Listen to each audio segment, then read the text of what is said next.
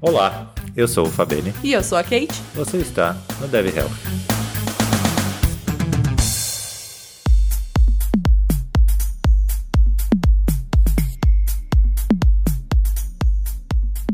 Senhoras e senhores, sejam muito bem-vindos a mais um Dev Health. Mais um episódio desse podcast saudável chegando para você e a gente vai começar hoje com um comunicado. A gente já falou sobre isso em alguns episódios, já soltou no Twitter, inclusive, desse nosso processo de transição para um feed independente. Então, se você está ouvindo esse episódio pelo feed do Dev na Estrada e você gosta do conteúdo que a gente aborda aqui, dos tópicos que a gente fala e você quer ficar por dentro dos novos episódios, procura por Dev Health no seu player favorito, assina o feed, dá essa força pra gente porque em breve a gente vai começar a publicar os episódios apenas no feed do Dev Health. Beleza? Mais informações, todos os episódios você consegue ouvir em devhealth.com.br e se você quiser ficar por dentro de mais novidades, a gente está no Twitter, devhealth. Vamos começar? Hoje a gente está com uma convidada aqui. Não sei se ela sabe, mas ela já foi citada em vários episódios. Eu fico muito feliz dela ter topado, porque eu acho que ela é um, um exemplo claro de que você consegue ter uma vida, uma carreira na tecnologia e levar uma vida saudável. Maria Clara, obrigado por ter topado conversar com a gente. Bem-vinda. De praxe, se apresenta para o pessoal que não te conhece. Conte aí quem é a Maria Clara, o que, que você está fazendo hoje. Olá, Cara, eu tô muito, muito honrada com esse convite, sempre ouço. Tá até um medo, assim, de estar do lado do podcast, assim, com a galera. Os convidados são sempre muito legais. Bom, sou a Maria Clara, é, eu sou desenvolvedora, escrevo, escrevo código aí para pagar as contas. Eu tenho 23 anos. Eu sou triatleta. É uma grande, uma longa história de, de como eu cheguei nesse, nesse esporte, mas tem sido muito legal e foi bem transformador, assim, na, na, minha vida como pessoa saudável. O segundo episódio que a gente grava falando sobre triatlon, acho que é a hora de converter a Kate. É, não, eu acho que tá na hora a gente convidar alguns fisiculturistas também, né? Tô ficando excluída aqui desse rolê. bora, bora, vamos chamar todo mundo. Acho que uma coisa legal, enquanto você estava falando, Clara, que eu estava pensando aqui, o que eu acho bem legal da, das conversas que a gente tem aqui no Dev Health é. Primeiro, eu acho que é realmente mostrar para as pessoas que é possível, né? Você trabalhar com código, ou trabalhar com tecnologia, ou design, ou qualquer outra coisa e ter uma vida saudável. Mas uma coisa que eu acho legal é mostrar o, os passos que é possível se dar nessa transição. Então, Acho que o primeiro passo, Kate, acho que a gente já conversou aqui com algumas pessoas que estão dando esse primeiro passo, estão pegando uma dieta, estão começando algum esporte, mas também a gente conversou com algumas pessoas que já estão num segundo passo, que aí eu acho que é o caso da Clara, é o caso do Tiago Avelino que a gente conversou, a Bianca Branca Leone, né? Acho que é o seu caso que fala, opa, gostei disso, né? O que, que eu posso Exato. fazer agora? O que, que eu posso fazer a mais para melhorar a minha performance? Claro, eu já vou começar com uma pergunta que a gente geralmente faz para todo mundo, né? A pergunta de um milhão de dólares. Como você vê esse pré-conceito, né, que existe ah, imagina, academia, imagina, trabalho com tecnologia, como é que eu vou ter tempo para fazer academia? Como é que eu vou ter tempo para correr? Como que você vê essa disparidade que existe hoje entre tech, seja qual for a sua profissão, e uma vida saudável? Eu acho que essa é uma pergunta muito boa. Apesar de, de não ser um preconceito que eu tenha tido em algum momento da minha vida, mas eu acho que é algo muito real, assim a gente, dentro de tech, a gente tem uma cultura muito de, de glorificar, trabalhar horas muito longas e de achar que a vida, tipo, é só escrever código e ficar sentado numa caverna escura com muitos LEDs, né? Nada contra.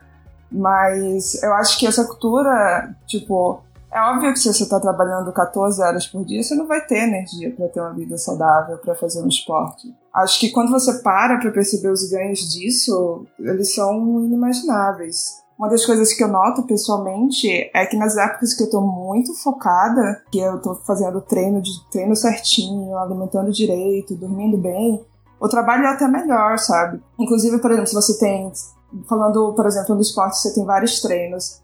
Não dá para você ficar brincando e ser, tipo, não ter foco e etc. Assim, você chega no trabalho com foco, você faz o que você tem que fazer, você é eficiente, porque você precisa de tempo para fazer outras coisas.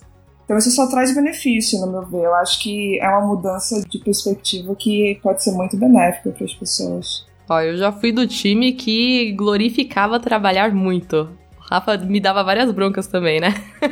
é, mas eu, eu acho que também é um passo da, da vida de cada pessoa. Surgiu esse preconceito, na verdade, acredito eu, porque há um tempo atrás tinha muita gente nova começando na área, né? Pessoas novas, assim, elas não têm muito filtro das coisas. Ou fazem de mais, ou fazem de menos. Então, aquela galera, sei lá, de oito anos atrás, hoje tá todo mundo focando ali em ter uma vida mais equilibrada, fazer terapia, por exemplo. Inclusive, gente, tô fazendo terapia agora. Uhul!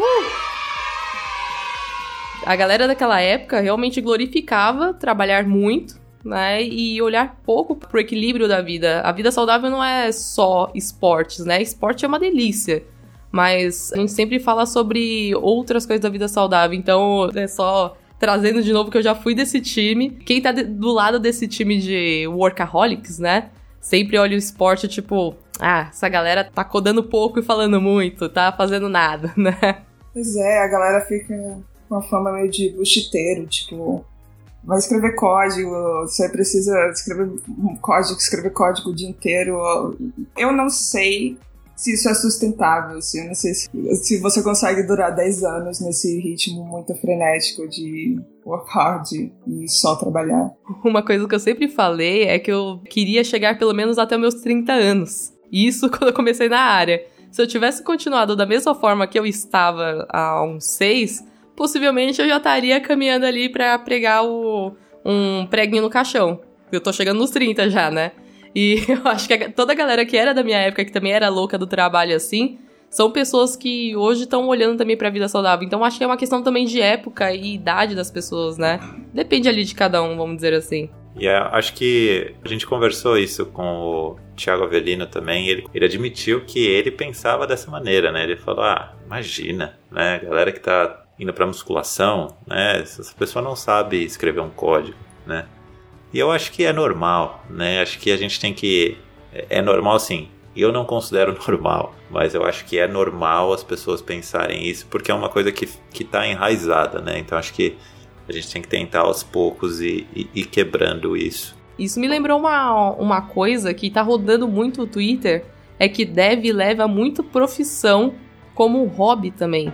Isso é muito prejudicial né? É um assunto que eu vejo que a galera tá levantando assim constantemente no, no Twitter, porque quando você é desenvolvedor, você se coloca como desenvolvedor e aquilo te define. Então ele vira hobby, vira a sua personalidade, enfim, é, eu acho que isso leva muito essa esse preconceito também de devs que praticam esportes e tudo mais, né? E tipo, uma coisa que é engraçada, hoje eu fui fazer uma massagem de liberação Claro, acho que você sabe o que é isso, né? Dolorido. Kate sabe também, né, Kate? É uma delícia, cara. Como assim? Para quem não sabe, né, eu não, não sei a melhor forma de explicar isso fisiologicamente, mas é, sei lá, para ajudar os músculos a se recuperarem. Talvez seja melhor, né? Sei lá, está com o músculo cansado, duro, com nódulo, essa massagem ajuda a dar uma relaxada. Mas é dolorida. Mas enfim, eu tava conversando com o rapaz estava fazendo a massagem e ele falou, ele falou, ah, putz, eu, eu adoro quem trabalha com tecnologia porque vocês têm é, o trabalho, né? Vocês trabalham para grandes empresas e às vezes vocês até criam empresas de vocês, mas todas as pessoas que eu conheço, elas têm um. O hobby delas é continuar o trabalho. Ele falou exatamente isso hoje. Seja um projeto, seja alguma coisa, que, que você faz? Aí eu falei, putz, cara, eu treino. eu treino porque já me toma muito tempo. e aí eu falei pra ele, falei, ó, eu, eu ajudava muito, sabe? Eu organizava um, meetup no Brasil, eu tentava ajudar em projetos aleatórios aí, mas até que chegou um tempo que eu, eu aceitei que tava tudo bem parar de trabalhar e não ter que abrir um curso, sabe? Não ter que abrir o GitHub e, e tudo bem também eu não ir em todos os eventos, sabe? Acho que é normal você aceitar isso.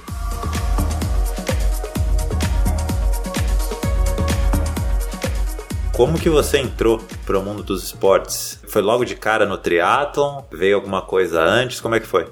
Então, eu não lembro como eu entrei para o mundo dos esportes. Eu acho que praticar esporte sempre foi muito onipresente na minha vida desde criança, assim.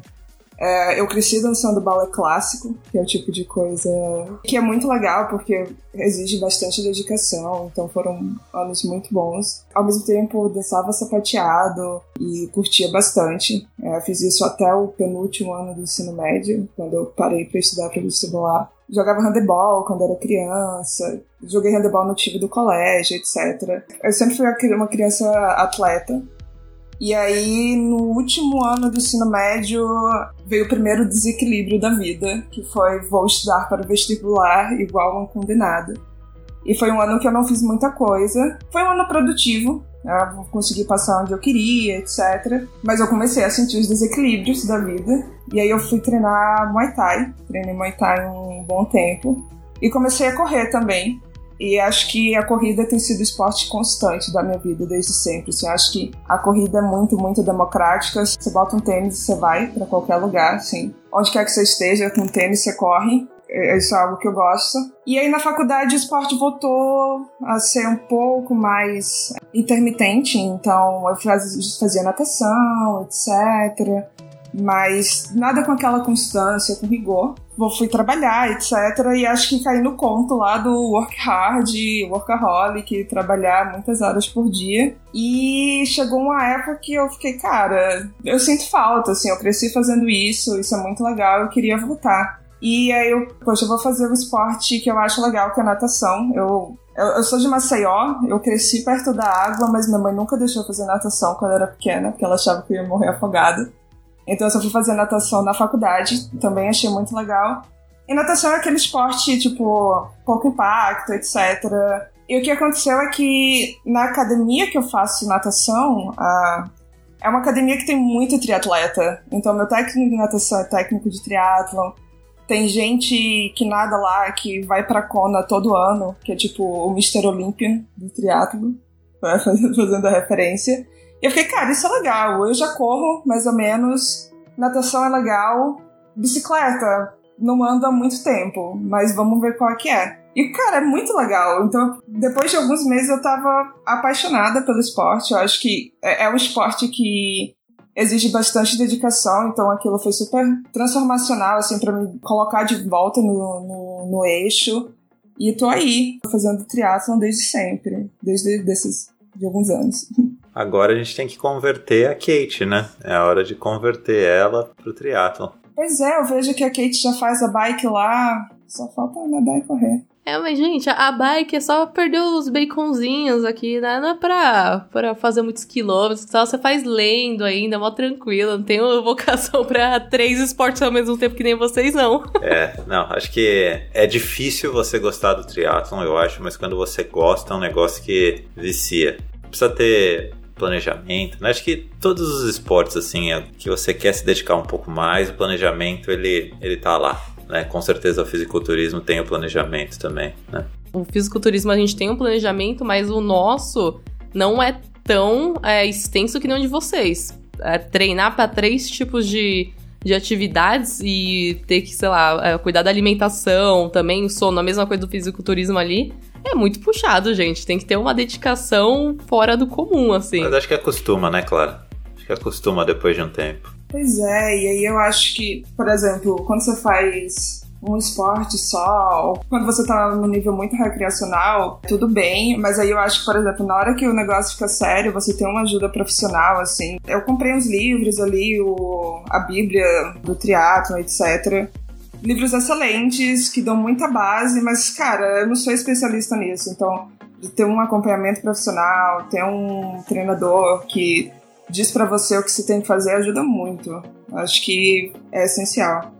É, eu acho que esse é o segundo passo. Né, que eu comentei no começo do episódio. E acho que aí vai para qualquer esporte, acho que de dança, né, que a gente já comentou aqui, a fisiculturismo, corrida, triatlon. E acho que por mais que você saiba por mais que você estude, né, que você leia o que for, você não é uma pessoa da área. Então é diferente. Eu, eu concordo totalmente. Por mais que eu sempre pratiquei esporte e sempre, teoricamente, levei uma vida saudável, quando eu cheguei aqui nos Estados Unidos, que eu tinha parado de treinar com o pessoal, né, com o, o grupo no Brasil, e eu estava treinando por conta até me ambientar aqui, E eu, putz, acordava e falava, beleza, o que, que eu tenho que fazer hoje? Sei, sabe? Vou botar o tênis sair pra correr, mas e aí? Vou correr 4, 5, 6, 10, vai ser devagar, vai ser forte, e aí você não sabe, né? E aí você fica rodando em círculo lá, às vezes você ultrapassa o limite do seu corpo numa hora que você não deveria, e aí vem lesão, então... E é um pouco do que a gente conversou, né, Kate, no episódio com o, o Rafael, fisioterapeuta, e com a educadora física também, que uma ajuda profissional é essencial, né? Seja em qualquer esporte, seja corrida. Acho que você também teve um momento aí que você começou a musculação e falou: opa, acho que eu preciso passar num coach, preciso ir num nutrólogo, preciso contratar um, um, um personal, né? Eu não sei vocês, mas o meu teve três etapas, né? Que foi primeiro começar, que eu acho que é importante e é uma dica para todo mundo. Comece, não espere um profissional. Comece qualquer atividade física.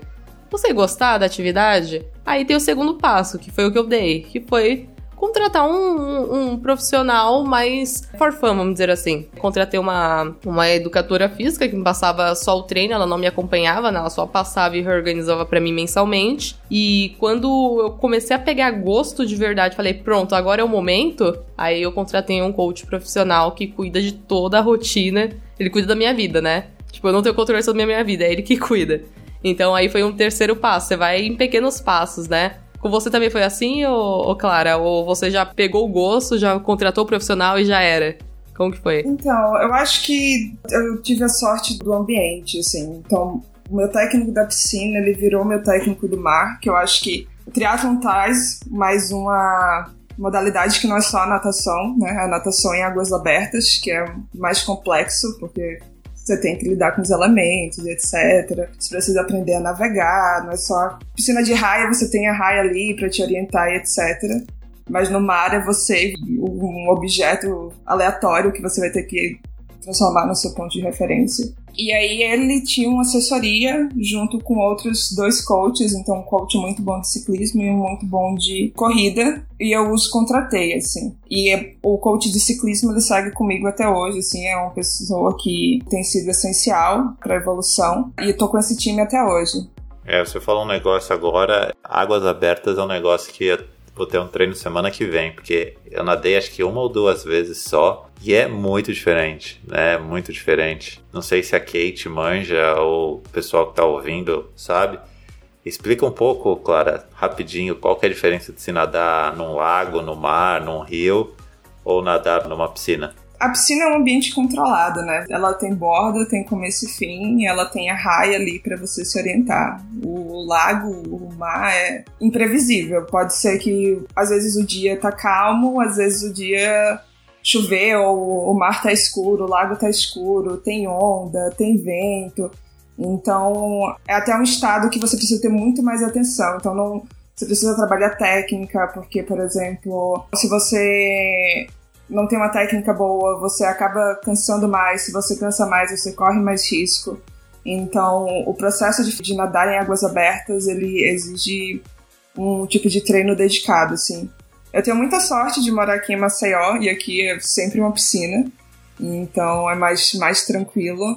Mas existem lugares que são bem mais complicados acho que o Rafa pode até falar como é aí. Tem diferença da água doce para salgada, né? Por causa do sal? Sim, tem diferença de, por exemplo, a densidade da água. Então, por exemplo, no mar você boia mais. Isso pode te ajudar. Então, você também precisa se adaptar a essas mudanças. Interessante. Dessas coisas eu não sabia, ó. Da hora. É, e tem algumas outras coisas também, né? Temperatura da água. Tem roupas, né, que te ajudam, né? Aquelas roupas de. É neoprene? Que fala, não sei se nem é neoprene o material, mas aquelas roupas de mergulho mesmo, que aquelas roupas pretas, a maioria da, do, dos atletas assim em provas acabam utilizando porque ela acaba te ajudando a, a flutuar um pouco mais, né? Porque você vai nadar no mar, é, e aí, claro, acho que você é mais experiente do que eu nisso, você não vai bater tanto a perna, né? Você vai ali bater, né, para te ajudar um pouco no movimento, mas é diferente de você nadar, por exemplo, 100 metros numa piscina, que a, a perna vai te dar aquele impulso toda hora ali.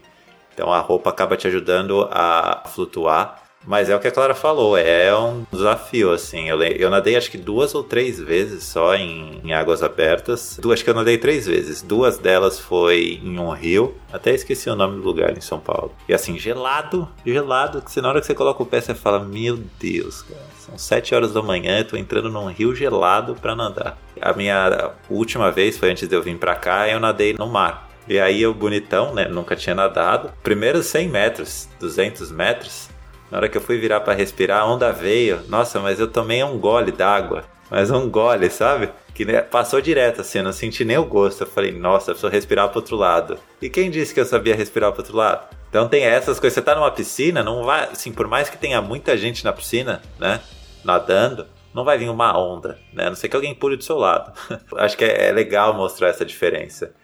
E aqui, eu acho que eu dei muita sorte. Acho que tanto corrida, bike e natação é muito fácil você ir e simular um ambiente de prova, né? Seja em qualquer dos três esportes.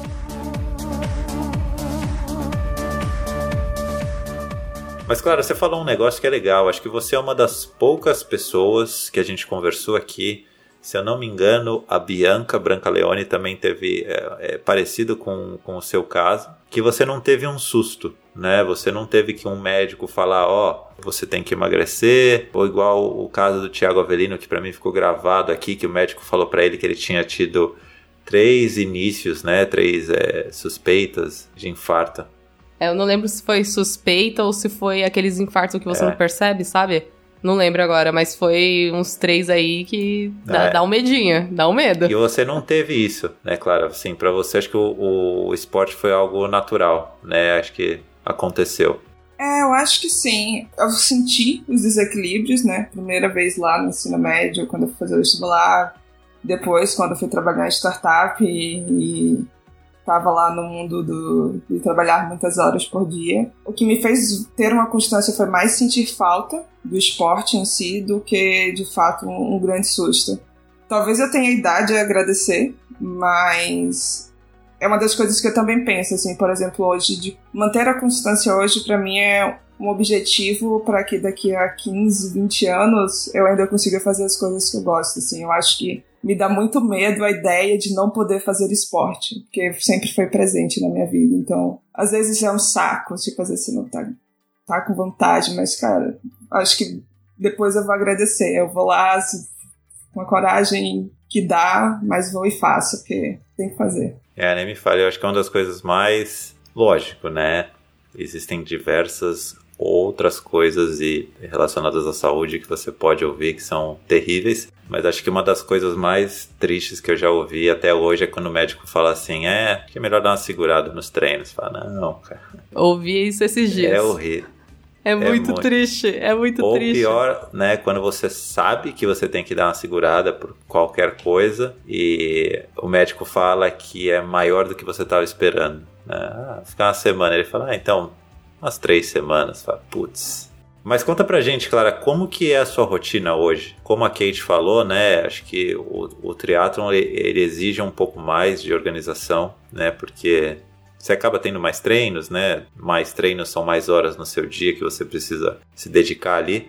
Como que você se organiza hoje? Agora é hora de treinar, agora é hora de trabalhar, né? Como que você faz essa divisão? Então, acho que a minha rotina mudou um pouco na pandemia, como a de todo mundo, eu acho. E aí hoje, por exemplo, eu não me sinto confortável de ir pra piscina, dividir raia com muitas pessoas morrendo por dia por causa de uma doença infecciosa. Não sei se doença infecciosa é o termo correto, desculpa. Então hoje o meu, meu treino ele virou meio que um treino só de ciclismo, ciclismo e força, coisas que eu consigo fazer dentro de casa. E aí no domingo à noite, treinador baseado na, nos treinos da outra semana, então tem o Training Peaks, que o Rafa já falou aqui no Dev Health. Basicamente, ele joga meus treinos no Training Peaks no domingo à noite e aí é a hora que eu vejo o que é que eu tenho para fazer durante a semana. Então, às vezes a semana tem muita coisa, ou às vezes, por exemplo, eu troquei de emprego recentemente, estava precisando fazer algumas mudanças, não consigo fazer cinco treinos de pedal essa semana. Então, não tem competição e como não tem competição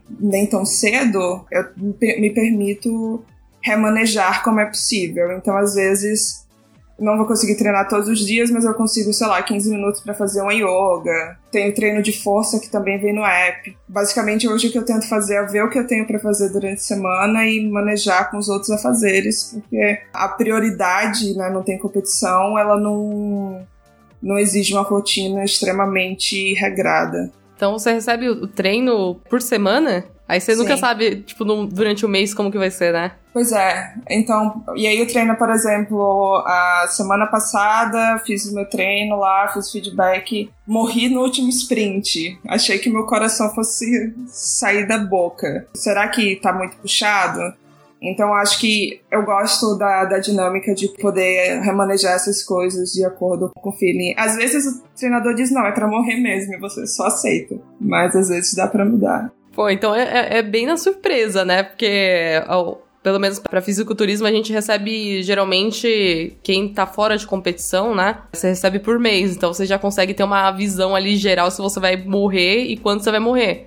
Né? Agora, receber por semana assim, eu, eu já é um sinal de que o negócio é, é brabo. Porque você não sabe como que vai ser a intensidade, não sabe como que vai precisar se organizar. É aí que entra a organização no geral, né? Interessante, gostei. Por isso que eu te falei hoje ou ontem, Kate, eu falei, me dá uns dias para agendar a semana que vem, porque eu não recebi o treino ainda. Verdade, verdade, você falou mesmo. Agora não, né? Mas antes a gente gravava o Dev Health sempre na, na quinta-feira, que era a minha folga, né? Porque eu já via durante o mês inteiro. Hoje, por exemplo, minha folga é quarta. Mas como eu estou um pouco afastada, eu consigo gravar qualquer dia que eu quiser agora, né? Mas a partir da próxima semana já sabe. Quinta-feira ali a gente não, não pode gravar, hein? Clara, eu não sei você, mas eu, quando eu vejo que eu tô chegando assim, né, no final do treino, eu geralmente pego os treinos a cada duas semanas, mais ou menos. O meu não é semanal. Quando eu vejo os treinos novos, eu fico numa ansiedade de ver, sabe, o que, que eu vou ter que fazer, porque é diferente né? Eu falo, pô, o que eu vou ter que fazer amanhã? O que eu vou ter que fazer na outra semana? E pra mim, nossa, tem, às vezes eu vejo umas coisas no treino e falo, o que, que ela quis dizer aqui, sabe? É tipo uma, quase uma outra linguagem. Tem tanta sigla, tanta coisa. Mas eu fico numa ansiedade de ver, assim, falo, nossa, quero fazer, sabe? Sim, só fica igual criança, assim, nossa, tá chegando o dia, tá chegando o dia, você. E aí é complicado, às vezes. Eu acho que é uma coisa que eu gosto muito. Hoje eu treino dentro de casa com o Swift, e aí o Training Peaks, ele tem uma conexão com o Swift, então meu treinador faz os treinos estruturados, né, que como eles chamam, então quando eu abro no meu Swift, o treino já tá lá e aí ele tá dividido, então tipo, 15 minutos de aquecimento nessa potência. E ele fica com letras vermelhas gigantes, tipo, você não está, você não tem potência suficiente, você fica sofrendo. Mas é uma sopa de letrinhas, assim, leva tempo para se acostumar. É, o Swift, para quem não sabe, acho que eu comentei aqui, comentou também no, no episódio dos aplicativos. É um software, né? Um aplicativo, depende de onde você for usar, que ele simula quase que um videogame. Você já deve ter visto, Kate, eu já postei ali. E aí você tem a, o rolo de treino, né? Claro, fica à vontade para me corrigir se eu falar alguma besteira. Mas aí esse rolo de treino, ele manda essa potência para esse Swift e aí você consegue controlar ali o seu personagem em diversos lugares do mundo ali. E aí a brincadeira vai longe, né, Claro? Porque tem acessório para tudo. Eu comprei recentemente mas eu não gostei tanto. Acho que até eu vou vender. Um suporte que você coloca na roda da frente da bicicleta e aí você consegue fazer as curvas junto. Conforme o Swift vai te mostrando as curvas, você consegue fazer junto. É, fala, precisava? Não, né? Mas estava com desconto na loja, eu falei, ah, vou testar. E eu vi um negócio, Clara, não sei se você já viu. Eu não queria entrar tanto pro triatlon, mas é, é, impossível. Mas eu vi um negócio que você tira o pneu da frente, você coloca esse suporte, e aí quando o Swift fala, ó, isso aqui é uma subida, ele inclina a bike para você. Sim, é o Climber. E aí, a Wahoo, que é quem faz esse Climber, ele tem um ventilador que conecta com seu sensor de batimentos cardíacos e aumenta a potência. Você faz mais esforço, seus batimentos sobem, ele aumenta a potência do ventilador. Nossa, gente. É tipo. É uma brincadeira de gente grande. Quanta tecnologia. É tipo uma brincadeira. Sabe quando você solta a criança. Como é que chama uma loja de brinquedo aí famosa? Happy. Happy. É tipo é, adulto na re-rap, sabe? Eu fiquei imaginando você falando do negócio de virar a curva. Se você não virar a curva, o bonequinho bate no, no programa. Bate, bate direto. E tem, tem uns lags, assim, acho que eu vou procurar depois. Tem uns negócios que eu acho que. Assim, né? Se você escreve código, você escreve bug. Né? Isso foi uma das frases mais inteligentes que eu já ouvi de um dos VPs de engenharia da Red Ventures aqui dos Estados Unidos. Ele falou: você está escrevendo código, você está escrevendo bug. Não quer bug, não escreve código. Acho que é muito inteligente essa frase. E ela é muito realista. E lógico, tem código por trás do Swift. Eu não sei se você já viu, Clara, uns bugs aleatórios assim, tipo você tá fazendo a curva, passa um personagem chapado assim por você e ele entra numa casa assim, ele cruza a casa. O personagem ele é tipo um fantasma assim, ele cruza na sua frente e, entra numa casa assim, do nada, tipo Ghost, sabe? Não, tem muito fantasma no Swift assim, você é atropelado por fantasmas constantemente. Mas é uma brincadeira legal, né? É tipo um videogame, como o Rafa disse. Um dos desafios mais legais é que se você acumula 50 mil metros de altimetria, você ganha umas rodas neon, tipo do Tron. 50 mil metros de altimetria são muitos Monte Everestes que você precisa. E você vê a galera, a galera se mata para fazer isso. Então é tipo um videogame mesmo, assim, com, com metas e as pessoas se dedicam. É, se ali o esporte, a diversão, né? É, e a gamificação, inclusive. Então é bem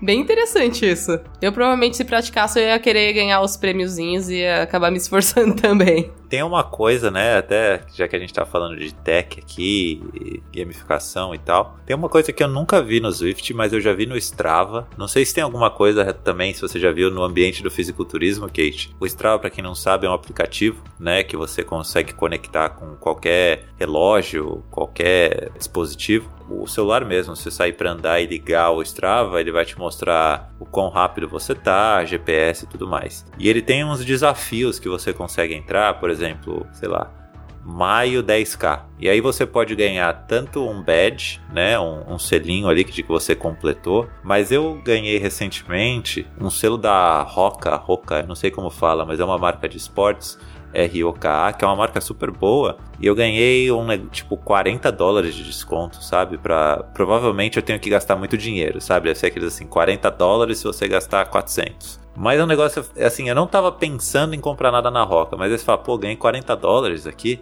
né? Aí você abre o site. Eu nunca vi nada no Swift, mas eu já comecei a ver um monte de coisa assim no Strava. E assim, é gratuito. O Strava é gratuito, você não tá pagando nada e você pode ganhar coisa. É lógico, né? Não tem nada de graça. Provavelmente tem sempre uma pegadinha ali. Você tem que gastar tanto para ganhar o desconto. Mas eu achei um negócio muito inteligente. Ah, super tem. Tem vários sorteios, né? Tipo, tinha o sorteio da Bose no final do ano passado. Você corria, sei lá, 40 quilômetros e entrava no sorteio para ganhar um Bose. Então, tipo, tem uns desafios legais, dá pra ganhar umas coisas.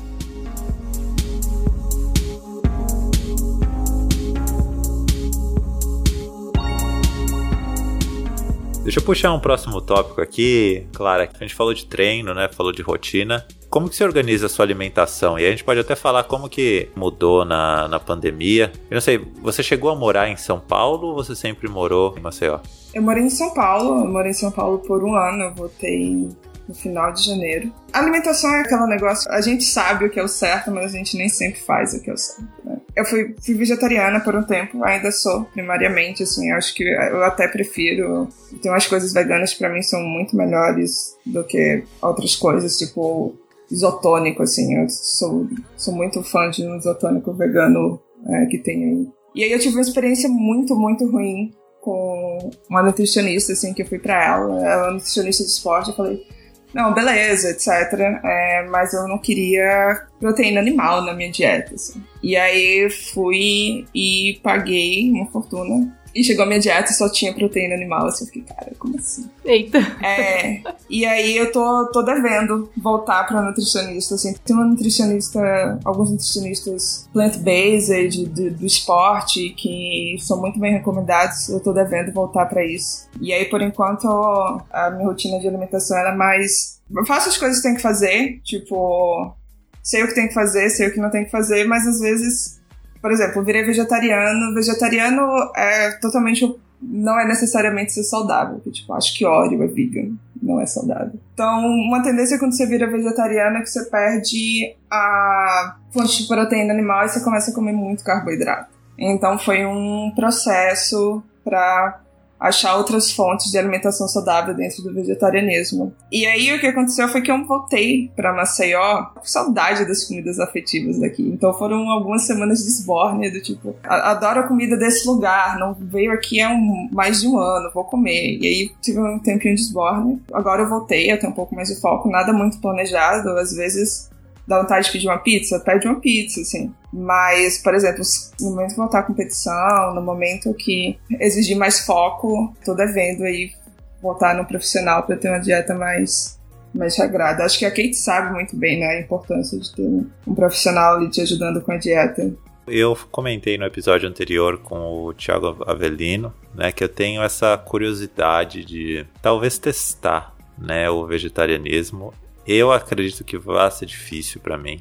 Acredito não, tenho certeza. Mas eu tenho curiosidade. Eu comecei uma dieta nova agora. Tô gostando bastante. Sem fazer força nenhuma, assim, e comendo bem. Eu estabilizei 3,5 kg mais leve do que eu tava. E assim, parece que eu tava correndo com manilha nas costas, né? E você fala, cara, 3 quilos só faz diferença? Putz, faz, né? Mas eu, eu concordo totalmente com vocês duas, assim. E, de novo, eu acho que é o segundo passo que as pessoas acabam buscando, né? Seja fisiculturismo, seja dança, seja corrida, né? Porque acho que a gente conversou disso com o Rinaldi, até Kate. Você começa a prestar atenção realmente no que, que você está comendo, né? O que, que você está ingerindo e como aquilo vai te ajudar, né? No, no seu treino. Pois é, acho que tem duas coisas, né? Acho que endurance, endurance é um grande equilíbrio entre peso versus potência. O triatlo é um esporte de endurance, então quanto mais leve você é em relação à sua potência,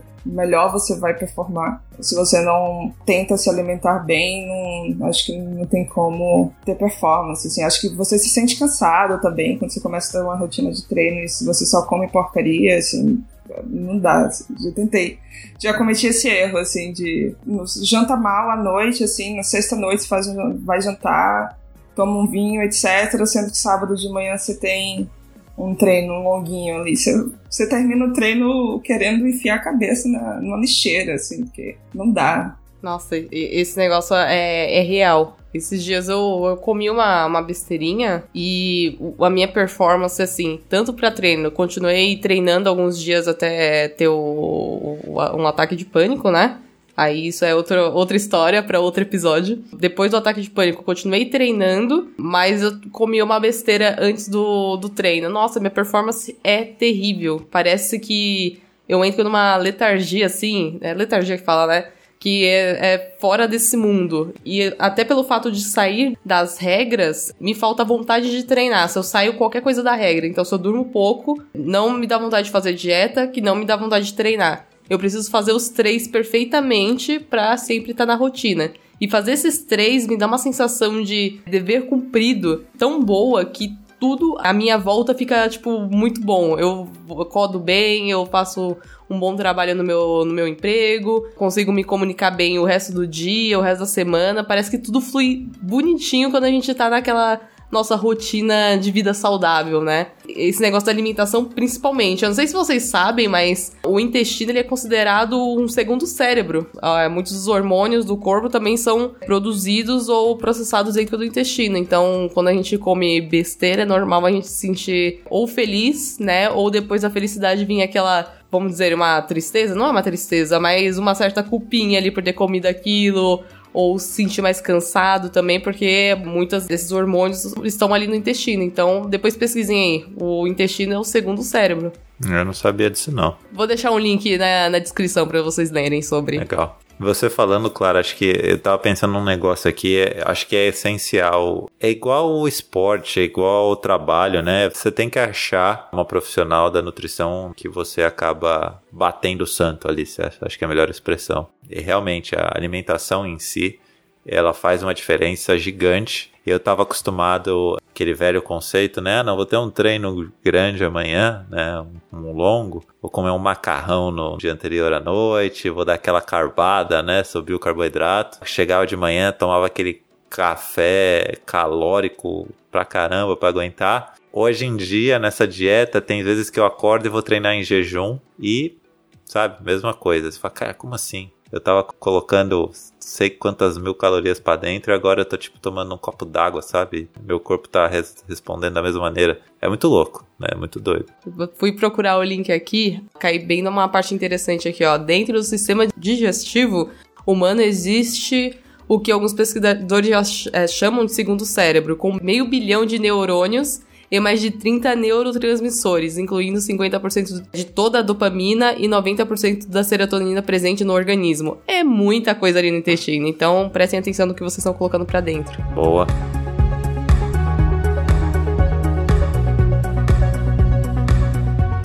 Claro, a gente.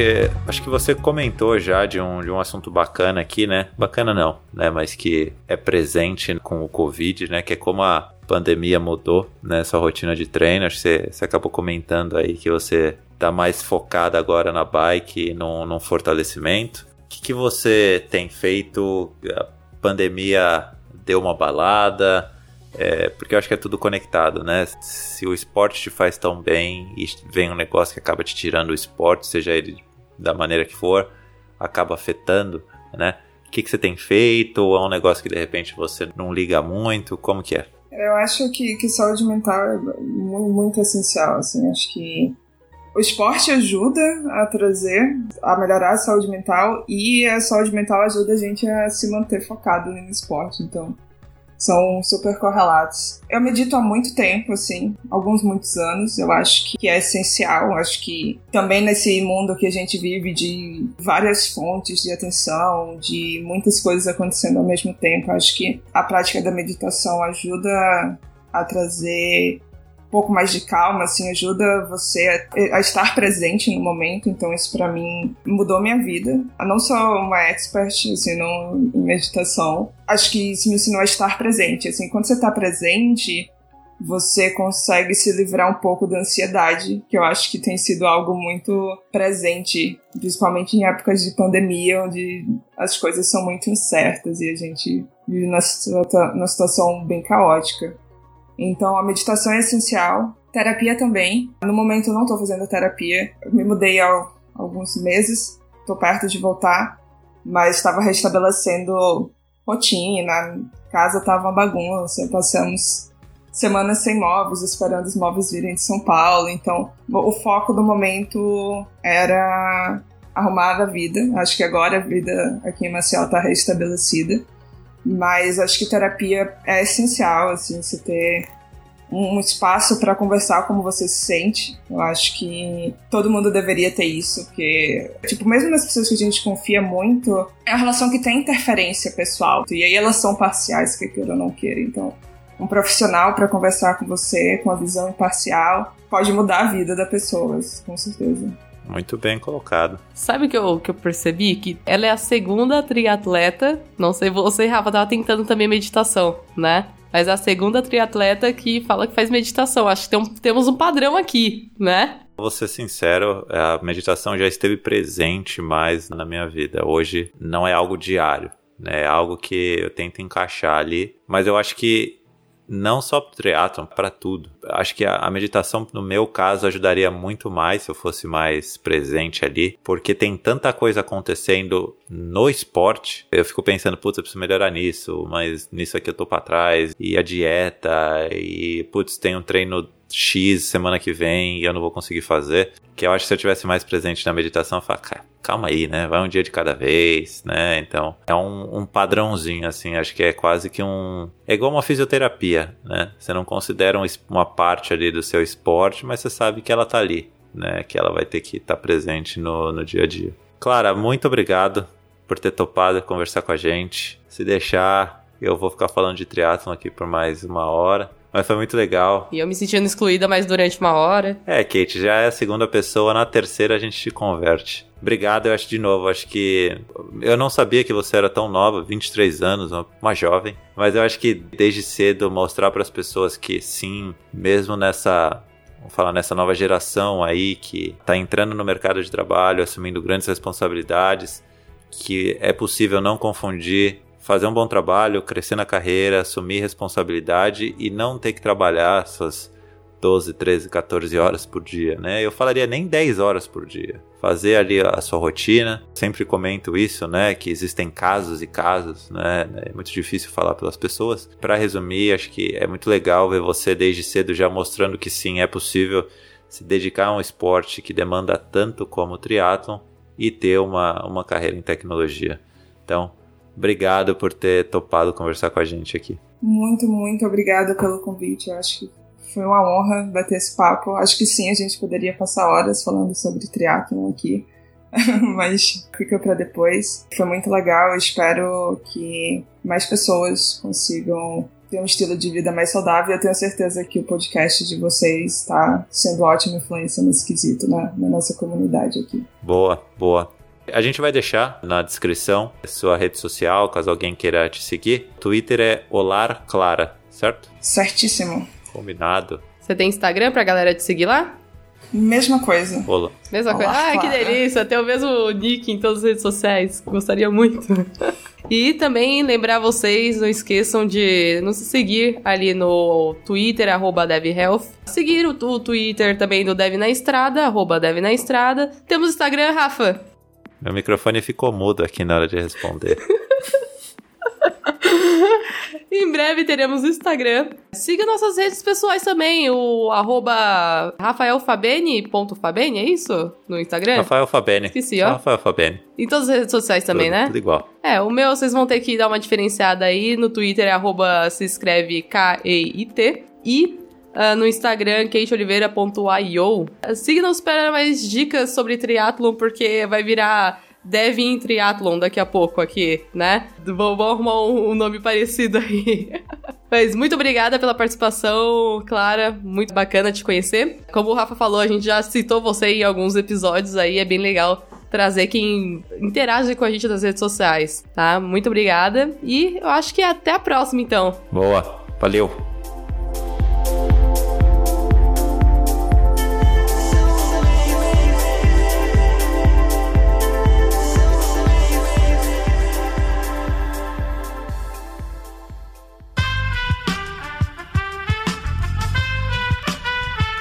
Esse podcast foi editado por Aerolitos Edição Inteligente.